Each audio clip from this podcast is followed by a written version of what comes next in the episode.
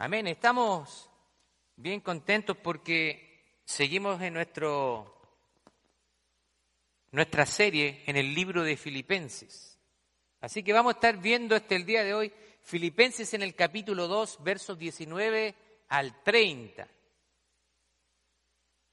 Versos 19 al 30. Y el, sermón del día de hoy lleva por título Siervos para la gloria de Dios. Siervos para la gloria de Dios. Pero antes de que podamos leer, me gustaría un poquito introducir este sermón. Hemos estado por eh, hemos estado en la serie de Filipenses por ah, ya un par de semanas y hemos titulado a esta serie Gozo en el Rey.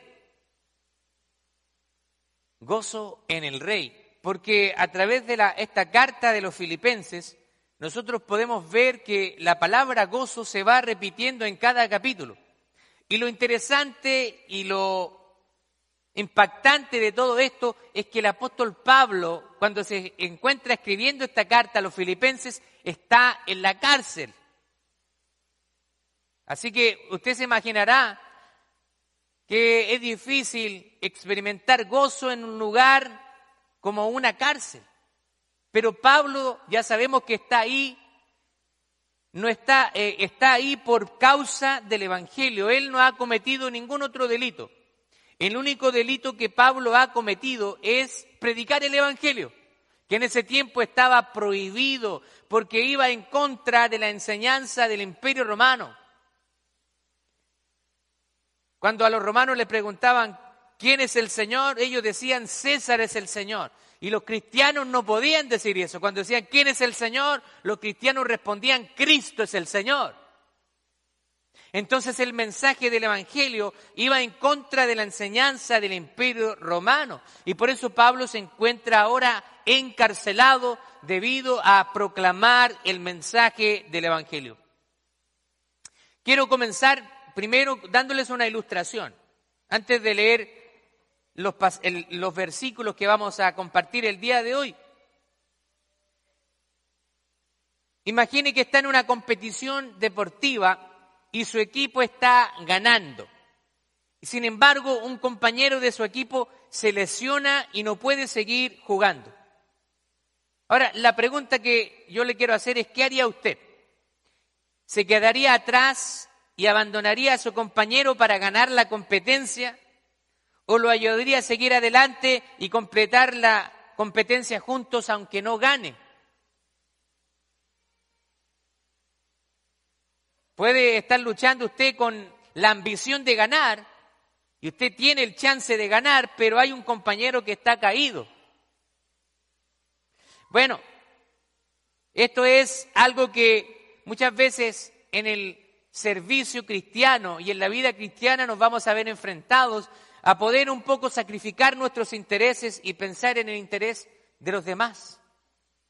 La vida de Timoteo y de Epafrodito tenemos en estos versículos del 19 al 30 que nos habla de dos varones, Timoteo y de Epafrodito. Y ellos son testigos fieles de Cristo. Ellos han sacrificado sus intereses personales y han glorificado a Cristo con su conducta y con su servicio. Mire, vamos a leer Filipenses 2, 19 al 30. Si quiere, se puede poner conmigo en pie con mucha reverencia y vamos a dar lectura a la palabra del Señor en el nombre de nuestro Señor Jesucristo y bajo la bendición del Padre, del Hijo y del Espíritu Santo. Espero en el Señor que enviarles pronto a Timoteo. Recuerde que Pablo está hablando acá, para que yo pueda tener, pueda, pueda regocijarme al saber cómo se encuentran ustedes pues no tengo a nadie con ese mismo ánimo y que con tanta sinceridad se interese por ustedes. ¿Se da cuenta de lo que está diciendo Pablo ahí? Como la verdad que como Timoteo hay pocas personas, no tengo a nadie más que se interese por ustedes. Porque todos buscan su propio interés y no lo que es de Cristo Jesús. ¿Se da cuenta Pablo lo que está diciendo? Esta es la realidad que nos encontramos. Cada uno busca su propio interés y realmente no está pensando en los demás. Pero Ya conocen los méritos de él, que ha servido conmigo en el Evangelio como sirve un hijo a su padre. Pablo está reconociendo ese espíritu de servicio de Timoteo. Dice, así que espero enviarlo a ustedes tan pronto vea yo cómo van mis asuntos y confío en el Señor que yo también iré pronto a ustedes. Pablo está confiando en que iba a ser liberado. Pero consideré necesario enviarles a Epafrodito, ahora está mencionando a otro de los colaboradores de Pablo, mi hermano y colaborador y compañero de lucha, y además mensajero de ustedes y proveedor de mis necesidades, porque él tenía grandes deseos de verlos a todos ustedes y se angustió, se angustió mucho al saber que ustedes se enteraron de su enfermedad. Aquí Epafrodito, usted va a ver que se enferma gravemente por servir a Dios, por ir a, servir a Pablo. Mire el versículo 27, a decir verdad, sí estuvo enfermo y a punto de morir, a punto de morir. Pero Dios tuvo misericordia de él, y no solamente de él, sino también de mí, para que yo añadiera más tristeza a mis tristezas. Así que lo he enviado con mayor urgencia para que al verlo de nuevo ustedes puedan alegrarse y yo tener menos tristeza. ¿Se da cuenta? Epafrodito está ahí con Pablo y Pablo los necesita, pero dice, pero, pero él los quiere enviar para que ellos también se regocijen. Dice, recíbalo en el Señor con todo gozo y ténganlo en alta estima a los que son como Él. Porque por la obra de Cristo estuvo a punto de morir y hasta arriesgó su vida por mí para suplir el servicio que de ustedes me faltaba.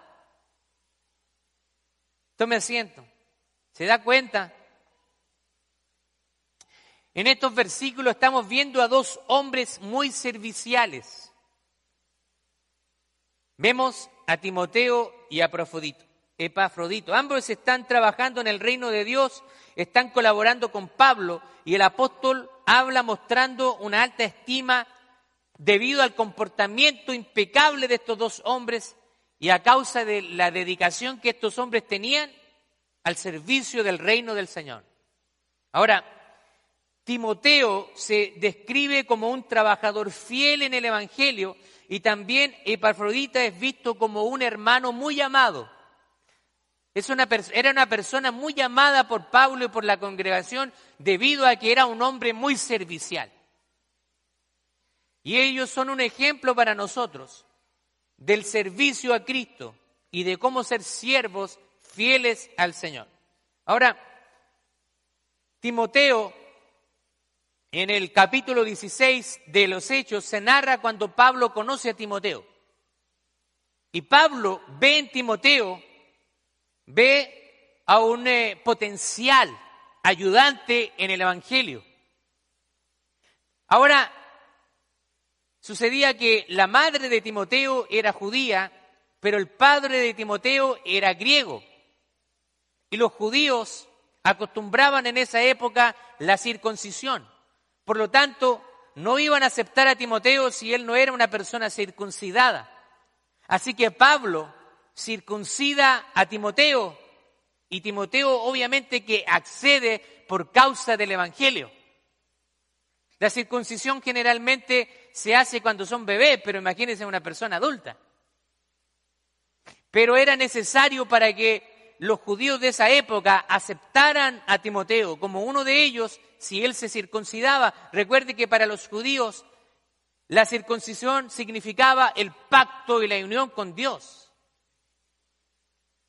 Pablo está trayendo una enseñanza diferente. Él dice ya, tenemos que circuncidar nuestro corazón, no la carne, pero a raíz de, de que esos judíos todavía no entendían él entonces circuncida a Timoteo y Timoteo muchas veces es llamado como un hijo en la fe. Es un fiel colaborador de Pablo. En la vida de Timoteo y Epafrodito nosotros vemos que son hombres dedicados a la obra de Dios y están dispuestos a sacrificarlo todo por ella. Son un ejemplo de humildad y de amor a los demás y están dispuestos a servir a los demás sin pensar en ellos mismos. Y esto es algo que nosotros podemos realizar solamente si amamos verdaderamente al Señor.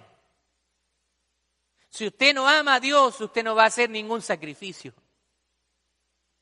Va, a estar pensando carnalmente. Hace calor, no, no voy a la iglesia. Hace frío, no voy a la iglesia. Cae una nevada, no voy a la iglesia. Siempre vamos a tener excusas a veces para servir a la obra del Señor. Hay día de adoración, no, no es importante. Pero mientras más usted ama al Señor, más ganas va a haber en su corazón de servirle y de serle útil en su reino, sabiendo de que todas las cosas que usted hace no son en vano, sino que Dios está apuntando cada una de las cosas que usted haga para Él, aunque sean insignificantes para usted. Para Dios todo cuenta. Así que quiero que veamos en este día, a través de estos dos hombres, vamos a ver cinco características que destacan de un siervo de Dios y que son características que vemos en Timoteo y en Epafrodito. Primero, vamos a enfocarnos en Timoteo y él cumple tres características. Primero, un siervo pone primero los intereses de Cristo y su iglesia. Eso lo vemos en el versículo 19 y 20. Dice, espero en el Señor enviarles pronto a Timoteo para que yo también pueda regocijarme al saber cómo se encuentran ustedes, pues no tengo a nadie con ese mismo sentir y que con tanta sinceridad se interese por ustedes. ¿Se da cuenta de lo que le está diciendo Pablo? Es fuerte. En, otras palabras, Pablo está diciéndole la verdad a, los, eh, filipenses. Mira, no, no hay nadie más como Timoteo. No he encontrado nadie más. Y sabe que ciertamente esa realidad hoy en día se hace vigente también en las iglesias. Lamentablemente no hay muchas personas dispuestas a servir. La gente piensa que la vida cristiana es venir a un servicio, sentarse y cantar, escuchar la palabra y después me voy y ya espero hasta el otro domingo y así sigue y sigue y sigue el ciclo. Pero la vida cristiana es más que eso. Usted debe involucrarse con sus dones espirituales. Usted tiene que estar mirando qué necesidad hay en la iglesia local y de qué manera usted puede servir a los demás. Yo sé que este es un tema que incomoda y está bien que le incomode, porque Dios quiere sirvientes. Dios quiere siervos, no quiere gente que venga a calentar la banca. Discúlpeme que sea tan directo, pero yo tengo que salvar mi responsabilidad y ser directo con usted. Usted puede llevar 5, 10, 15 años, 20 años, pero si usted no hace nada en la obra de Dios, usted va a tener que rendirle cuentas al Señor. La vida cristiana es involucra una vida de servicio. En el versículo 20, Pablo dice que Timoteo realmente se preocupa por ellos. Se da cuenta que Timoteo está preocupado por la gente. Eso es un don que solamente nosotros podemos recibir de parte de Dios, porque la naturaleza humana siempre nos va a llevar a ser personas egoístas. Siempre. Vamos a mirar primero, segundo y tercero por mí, y si es que cuarto y quinto por los demás. Esto es algo muy natural. Es naturaleza humana y todos luchamos contra eso. Pero cuando nosotros amamos al Señor, entonces vamos poniendo nuestros intereses en un segundo lugar, tercero y cuarto lugar. Porque sabemos de quién viene la recompensa. Ahora, algunos sirven también por intereses personales y egoístas. Así que también tenemos que evaluar cuál es la actitud de nuestro corazón. Timoteo estaba en el mismo sentir que Pablo. Ahora, debemos evaluar cuál es nuestra motivación de servir al Señor. ¿Estamos realmente con la actitud que, que Cristo sea glorificado? ¿O que queremos recibir parte de la gloria nosotros? Porque hay, hay, personas muchas veces que sirven en las iglesias, pero a veces sus intereses están en ser ellos conocidos, en que puedan destacar sus buenos talentos o sus buenos atributos. Y eso no es la manera correcta de servir. Puede estar sirviendo, pero puede estar sirviendo con la actitud equivocada. Aquí no estamos para nosotros hacer nuestros nombres conocidos, sino estamos para hacer conocido el nombre de Jesucristo. Pablo está recomendando a este varón. Está recomendando a este varón. A mí muchas veces me han pedido recomendaciones de personas y yo tengo que ser sincero, tengo que ser honesto al dar una recomendación. No voy a estar mintiendo en un papel por quedar bien con una persona. Hubo una persona una vez que me dijo, pastor, me gustaría si usted me puede dar una carta y que pueda poner esto y esto y esto otro. Y yo le dije, discúlpeme, pero ¿cómo yo le voy a estar un documento poniendo algo que yo no, a mí no me consta de usted? Yo no voy a estar poniendo mi nombre y manchándome testimonio por escribir una carta que la beneficie a usted, pero que no es verdad. ¿Cuántas veces nosotros nos sentimos la confianza de recomendar a alguien? ¿Le ha pasado a usted? A veces en el trabajo. ¿Le ha pasado a usted? A veces sucede que están buscando a alguna persona en el trabajo, entonces usted dice, yo tengo a alguien que quiere trabajar. Y cuando recomienda a esa persona y llega al trabajo, resulta que es pero más flojo que la encía de abajo. Y usted dice, oh, ¿Cómo se me ocurrió recomendar? Porque, ¿Por qué? ¿Por qué sucede eso? Porque está quedando mal usted. Porque le dicen, recomiende a alguien, usted recomienda a alguien y se resulta que es bueno para sacar la vuelta, es flojo para trabajar, y usted lo recomendó. Yo creo que pasa al jefe y usted se quiere puro esconder. Para recomendar a alguien significa que usted conoce a esa persona. Conoce a esa persona. Y significa que usted está arriesgándose por esa persona. ¿no? Yo, yo a esta persona la respaldo, lo conozco, la conozco, sé que es una persona responsable, no me va a quedar mal, no me va a fallar, porque es una persona que primeramente ama a Dios. Lamentablemente, no hay muchas veces que podamos hacer eso, pero siempre hay personas que nosotros podemos recomendar. Así que Ambos están unidos. Timoteo y Pablo están unidos por causa de la expansión del Evangelio. Y eso nos muestra también la fuerza del compañerismo en el desarrollo del Evangelio. Esto no se logra solo. La iglesia es un cuerpo. Si usted quiere que la iglesia comience a crecer, usted va a tener que comenzar a predicar el Evangelio, a multiplicarse. Los pastores no se multiplican, los pastores multiplican pastores, pero las ovejas multiplican ovejas. Usted tiene que compartir el Evangelio. Imagínense aquí cuántas personas vemos, unas 80 personas. Si yo puedo compartir el mensaje con una, dos, tres personas, imagínense con cuántas pueden compartir ustedes. Es una responsabilidad de trabajar en equipo.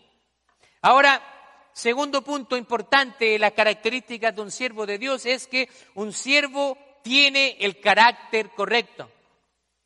Versículo 22 dice, pero ya conocen los méritos de Él, que ha servido conmigo en el Evangelio como sirve un padre, un, hijo a su padre. ¿Qué, ¿Qué significa? Yo lo que les estoy escribiendo, en otras palabras, le dice Pablo, Ustedes ya lo han corroborado, ustedes conocen los méritos de, Timoteo, porque finalmente todos nos damos a conocer, tarde o temprano, siempre nos vamos a dar a conocer. En mi país hay un dicho que dice, toda escoba nueva barre bien. Pero después, ¿qué sucede? Se desgasta. Entonces, con el tiempo, hay personas que pueden engañarnos a nosotros, pero el tiempo va a indicar realmente lo que hay en su corazón y lo que hay en su vida.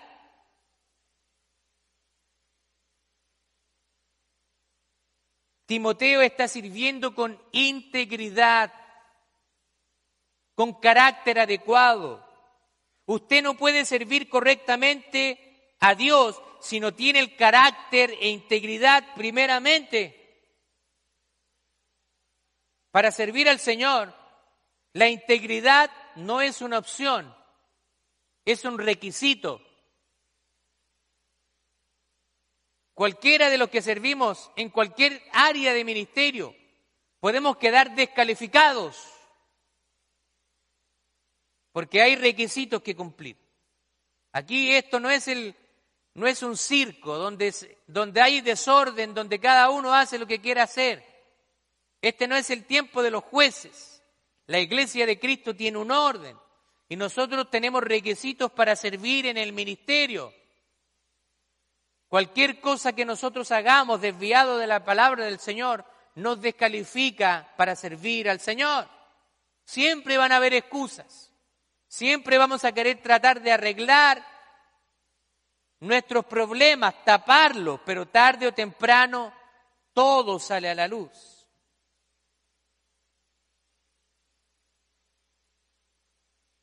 Muchas veces nos han enseñado en la iglesia de que usted puede hacer al Señor, hacer muchas cosas, y entonces usted se gana el favor de Dios. Por eso que en muchas iglesias se cae en lo que es el activismo religioso. Las personas están involucradas sirviendo. Hay ujieres, hay personas en diferentes ministerios, pero cuando vemos la integridad de esa persona, resulta que esas personas no son íntegras. En su casa la grosería está a flor de labio. Tienen un pésimo testimonio. Tienen aventuras en su trabajo y sirviendo en la iglesia. Tenemos que ser íntegros. La integridad no es una opción. Por eso que muchas veces nos han enseñado que mientras más hagamos, como que balanceamos un poco la cosa. Podemos tener una vida terrible, pero si hacemos como que se balancea, y esto no es así. El ser es primero que el hacer. El ser es primero que el hacer. Es más importante tener el, el, tener el corazón correcto y las motivaciones correctas que el hacer muchas cosas y tener una motivación y un corazón incorrecto. Quién eres se define por a quién perteneces. Muchas personas están tratando de buscar su identidad y no la encuentran porque su identidad no está puesta en Cristo Jesús. Nuestra identidad está cimentada en la roca que es Cristo. Y nosotros tenemos que imitar su carácter. El carácter de Cristo tiene que ir haciéndose evidente en nuestras vidas cada día. ¿Es algo fácil? No, no es fácil. A mí me cuesta muchas veces imitar el carácter de Cristo. A veces hago todo lo contrario, porque nuestra carne nos quiere llevar por otra dirección. Pero tenemos que someternos al Señor y ser sinceros al Señor con, con Él y decirle, Señor, mira, estoy luchando con esto. Con esto, con deseos. Estoy luchando, Señor, con, pensamiento, estoy luchando, Señor, con mi carácter, estoy luchando, Señor, con... No sé, usted puede ahí rellenar el blanco y mencionar muchas cosas, pero tiene que usted tener las motivaciones correctas. Usted dice la palabra de Dios que cuando nosotros llegamos a Cristo, el que está en Cristo, nueva criatura es, las cosas viejas pasaron y aquí todas son hechas nuevas. Usted desde que conoce a Cristo, ahora usted tiene una, una vida nueva. Ya no puede andar haciendo las mismas cosas transas que hacía en el pasado. Tiene que cambiar. Y eso le va a significar un sacrificio. Le va a significar muchas veces obtener menos dinero en la declaración de impuestos, por ejemplo. Pero hacer todo con integridad. El carácter de Cristo debe estar presente y debe estar siendo moldeado en cada una de nuestras vidas. Muchas veces las iglesias y a veces también nosotros los líderes hemos cometido errores y sobreponemos el talento antes que el carácter. Pero eso es un grave error. Y a veces algunos de nosotros, los pastores, lo hemos aprendido a cantazos, a porrazo. No hemos tenido que golpear fuerte, porque a veces la necesidad nos hace poner a personas en puestos de liderazgo que no estaban preparados para llevar el talento antes que el carácter.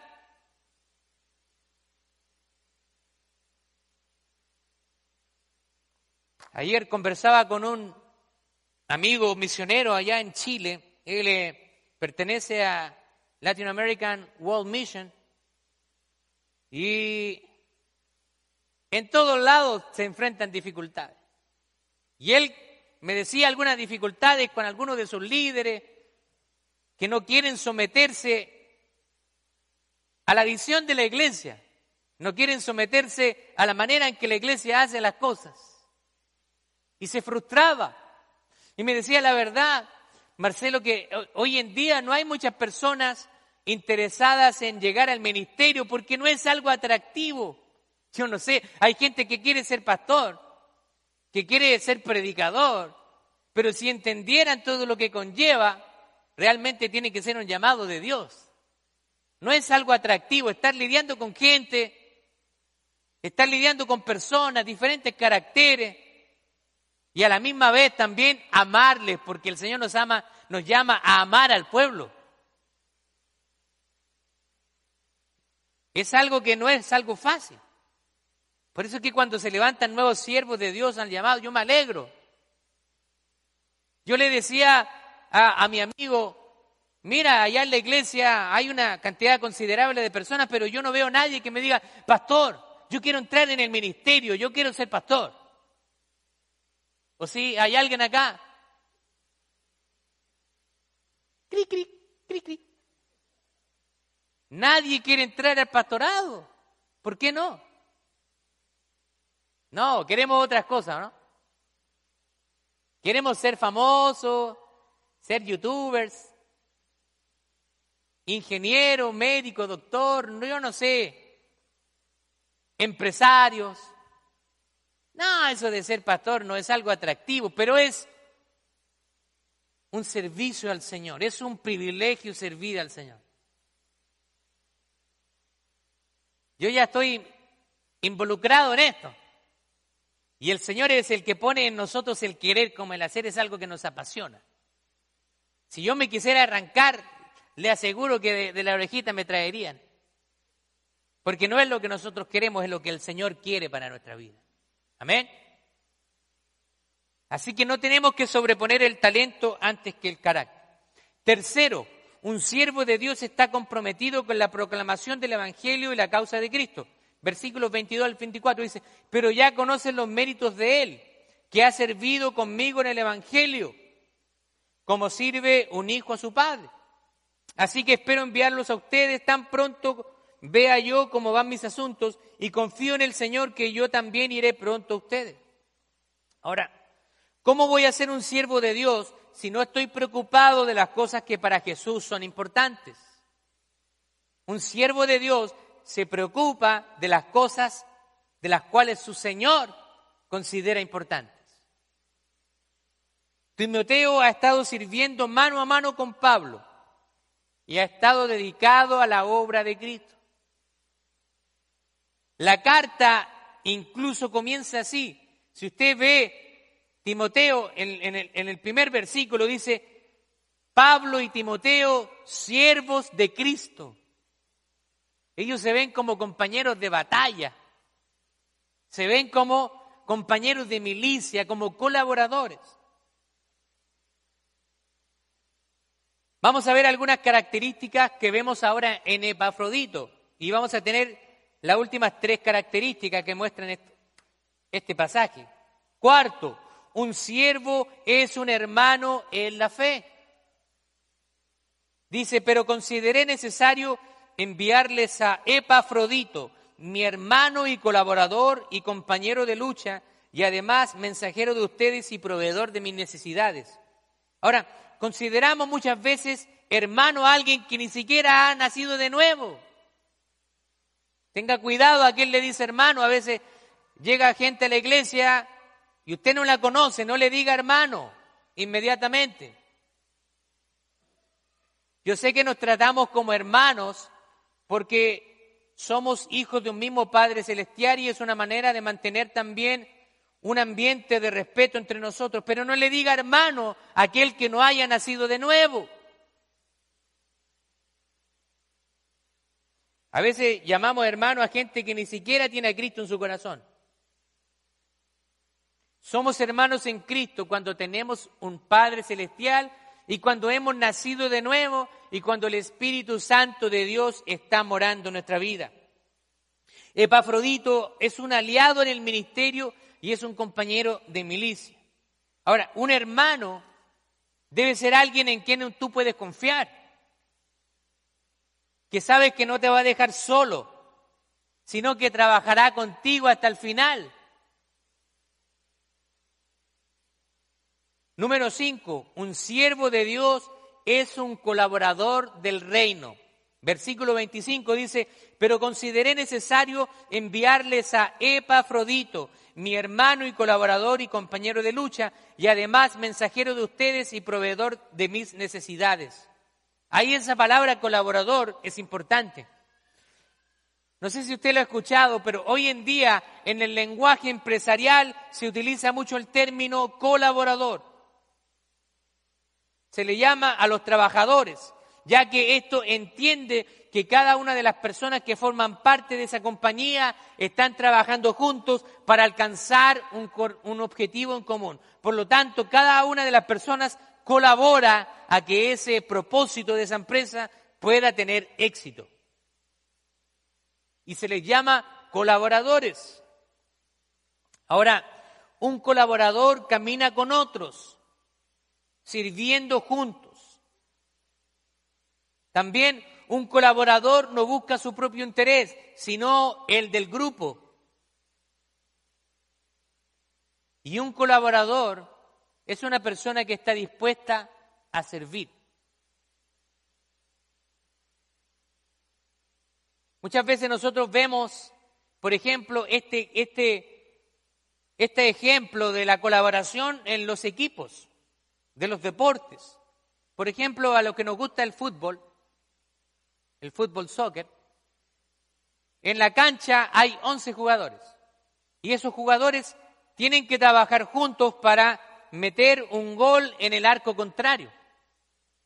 A veces tienen que, los, los jugadores tienen que luchar con la ambición de convertirse en goleadores o asegurar el gol y entregarle la pelota a alguien más.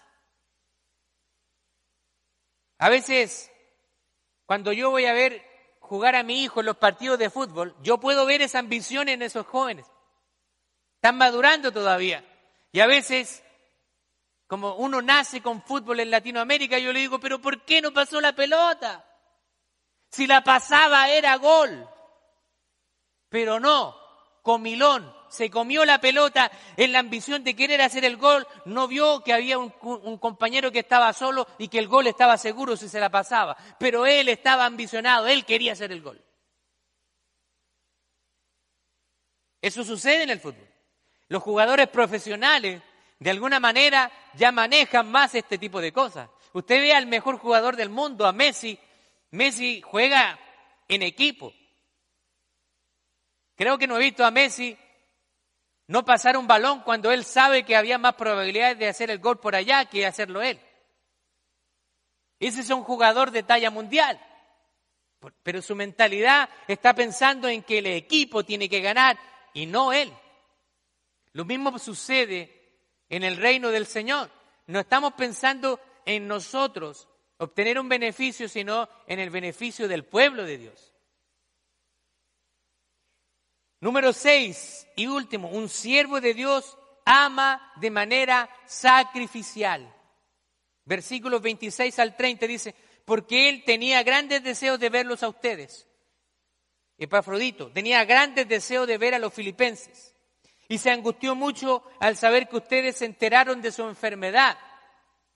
E, e, esto me suena a mí como, como que Epafrodito decía, no, yo no quiero, no quiero preocuparlos. ¿Ha escuchado eso antes cuando usted está enfermo y, usted se las quiere comer solito porque no quiere preocupar a su familia? Y le preguntan, ¿cómo está? No, estoy bien. Y está enfermo. Pero usted no quiere preocupar a su familia. Y eso es lo que está haciendo acá Epafrodito. Él no quería que los filipenses se enteraran que él estuvo enfermo y que estuvo a punto de morir. Porque eso les iba a dar tristeza a ellos.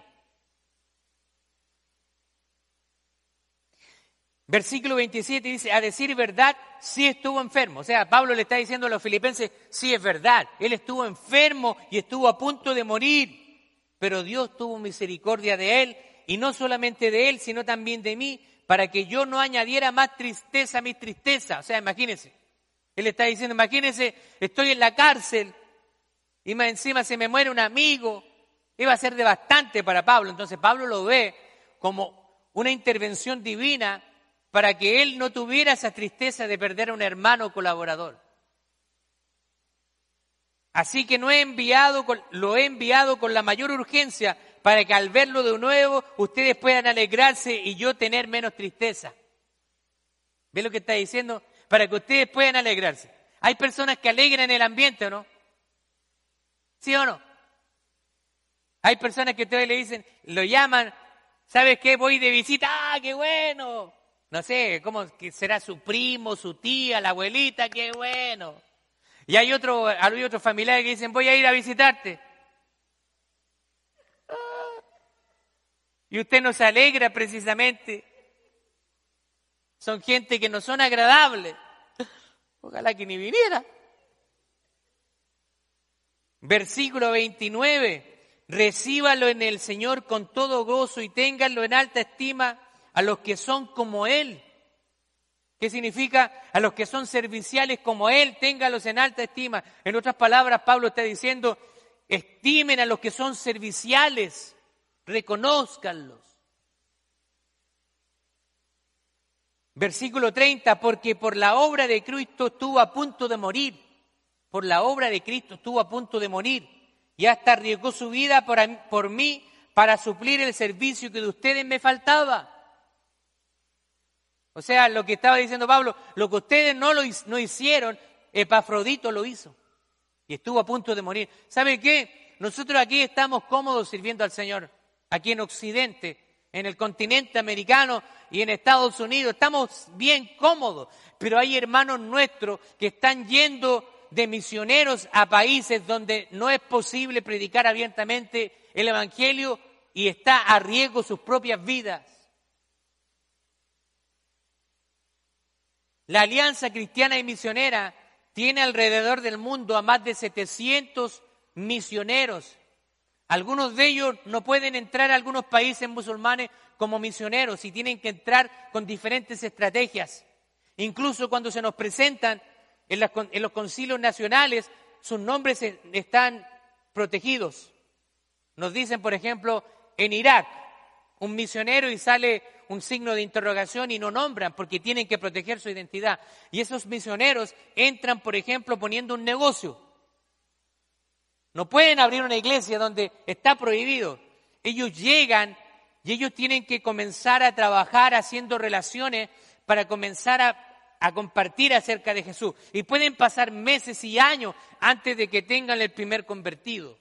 Cada día ellos están buscando la, la manera de predicar el Evangelio a otros y saben que tienen que ser cuidadosos porque pueden caer presos y pueden ser fusilados.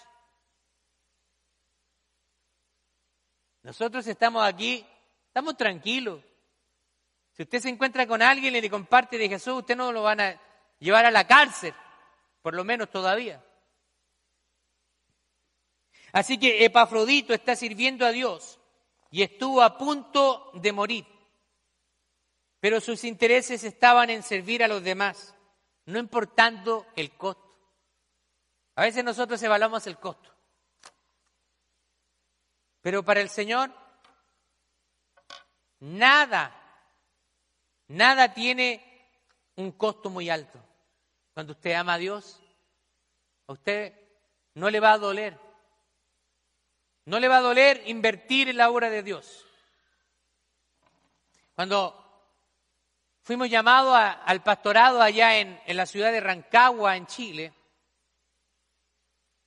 yo sabía que me iban a ordenar al pastorado y tenía que prepararme. Yo, lo tenía en mente y yo tenía que prepararme, entonces yo empecé a, comprar equipos. Y allá en eh, Latinoamérica comprar equipos eh, no es algo fácil. Comprar micrófonos, parlantes, equipos de amplificación, guitarra, instrumentos, no es fácil. Así que yo empecé de a poquito a comprar equipos para prepararme. Y mi esposa a veces me decía, ¿y qué es lo que es esto? Un parlante. ¿Pero para qué si no tenemos iglesia? Pero vamos a tener. Y cuando el Señor nos diga, ahora es tiempo, vamos a estar preparados. ¿Qué pasa si el Señor dice, ahora es tiempo y no nos hemos preparado y no tenemos nada? Así que un mes con un parlante, al otro mes con un micrófono. Un día llegué con un teclado Habíamos hablado con mi esposa. ¿Cuál es el presupuesto para comprar un teclado? Ok, mira, comienza con algo bajito, 100 mil pesos chilenos. No sé cuántos serían dólares, pero 100 mil pesos chilenos. Me acompaña mi suegro. Y mi suegro es de los que iba conmigo a la batalla. Y me dijo, pero te vaya a comprar este de 100 mil pesos. Y eso te va a quedar chico en un ratito mira este de 200 mil. O un poquito más, me dijo. Yo le dije, pero es que yo hablé con mi esposa y me, dijo que igual era el presupuesto, más o menos. Me dijo, cómpralo. Dijo, yo, yo, te, yo, te, yo te ayudo ahí, yo te ayudo a convencerla. Así que llegamos con el teclado y cuando mi esposa lo ve, ve que era diferente el que yo le había mostrado en la foto. ¿Y cuánto te costó? Y yo estaba ahí titubeando. Ah, ah. Y mi suegro le dijo, no, mira, le costó tanto. ¡Ah! Mi esposa dice, ¿pero qué? Y le dije, pero el Señor va a suplir. Porque ¿sabe qué? Cuando amamos al Señor, no sentimos para dar para la obra de Dios. Yo sacaba de mi bolsillo y no me preocupaba. Empezamos con una inversión bastante alta, mesa de sonido, todo lo que se utiliza en una iglesia. Cuando vinimos a estudiar, me vine a estudiar acá al seminario en Texas, no sabíamos cuál era el futuro. Y algunas personas me decían, pero lo que tú compraste para la iglesia es tuyo, véndelo y hace dinero porque tú necesitas para viajar. Yo le dije, no, lo que yo compré fue para la obra de Dios, eso ya no es mío. Eso ya no me pertenece a mí. Una vez que yo lo entrego para el servicio del Señor, eso ya no es mío. Lo mismo cuando usted haga algo para la obra del Señor, no esté sacándole en cara al Señor lo que usted ha hecho. Es lo poco que podemos hacer. Y el Señor ha hecho tanto por nosotros. Así que Epafrodito suplió lo que otros no habían suplido. Fue un siervo que miraba las necesidades de otros. Dios no es deudor de nadie, recuérdelo. Vamos a terminar. Quiero hacerle una pregunta para terminar. Si alguien estuviera usted observándole por un mes, ¿cuál es su comportamiento? Si tuviéramos a una persona que lo observara usted un mes completito y que esa persona pudiera ver cuál es su comportamiento, ¿mostraría usted las características de un siervo como estos? Piénselo.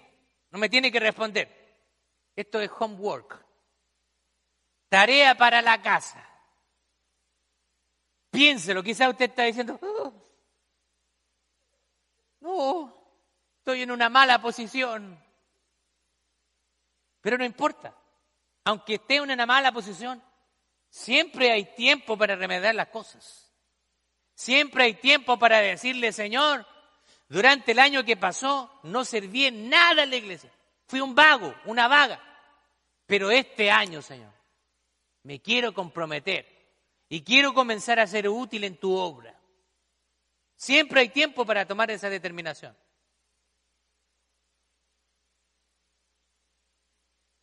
La pregunta es, ¿vería esa persona, vería estas características en usted?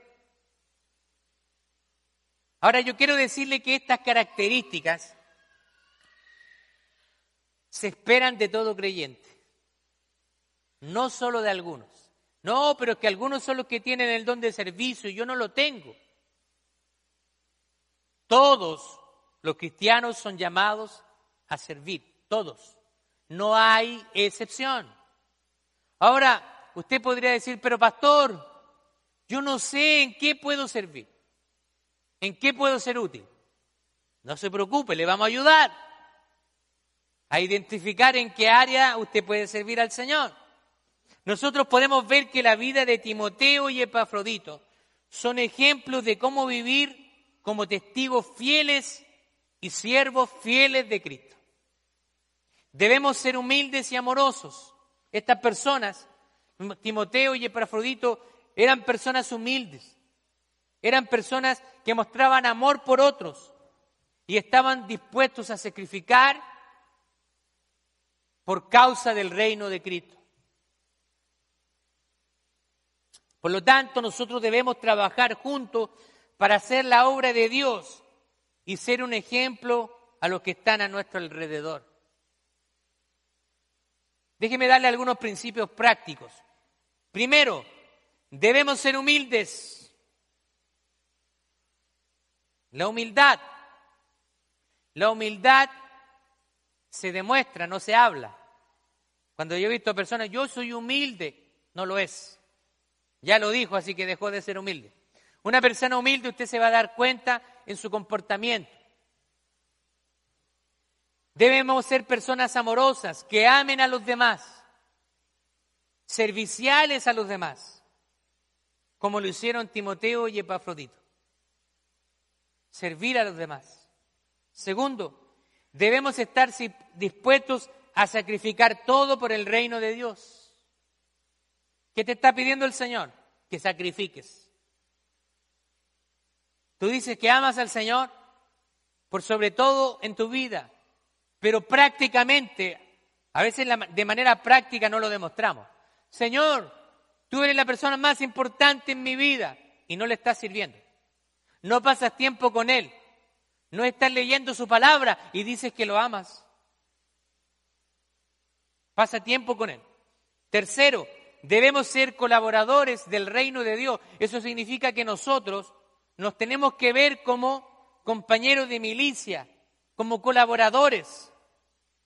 Ninguno de nosotros, ninguno de nosotros es más importante que Cristo Jesús. Por lo tanto, todo lo que hagamos nosotros, no importa que nuestros nombres no sean conocidos, lo importante es que el nombre de Jesucristo sea conocido. Y cuarto, debemos ser un ejemplo para aquellos a nuestro alrededor. Que la gente nos mire y nos diga, ese hijo de Dios, esa hija de Dios, tremendo hijo de Dios tremenda hija de Dios.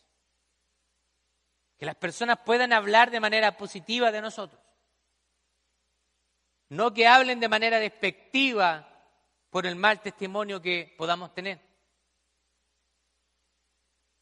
Yo agradezco al Señor por todos los servidores de la iglesia Town. Sé que el Señor está haciendo grandes cosas en medio de su pueblo, Podría nombrarlos, pero Pero no quiero dejar a nadie afuera. Así que gracias a todos los que están sirviendo en la iglesia. Son importantes para el reino del Señor. Quizás yo humanamente no les puedo pagar, pero déjeme decirle que el que está mirando todo, Él no es deudor de nadie y Él va a pagar y va a pagar bien. Gloria a Dios. Aprendamos de la vida de Timoteo y Epafrodito y que podamos nosotros aplicar esas cualidades a nuestras propias vidas para ser testigos y para que podamos ser siervos de Cristo. Le voy a, a leer esas cualidades para que podamos ponerlas en práctica. Un siervo pone primero los intereses de Cristo y su iglesia. Tiene el carácter correcto. Está comprometido con la proclamación del Evangelio. Es un siervo y hermano, una persona nacida de nuevo. Es un colaborador del reino de Dios, una persona trabajadora y colaboradora. Y es un siervo que ama sacrificialmente. Siempre podemos hacer algo, siempre podemos hacer un sacrificio.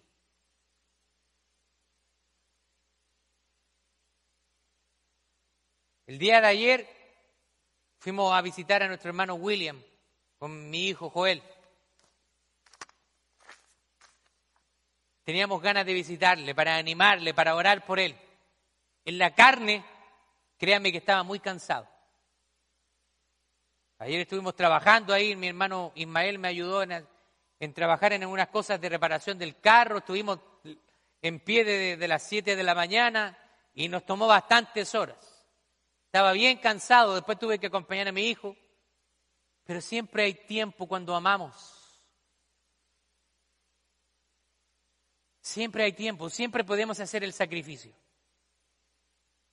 Si el Señor no escatimó ni su propia vida por nosotros, ¿qué vamos a escatimar nosotros?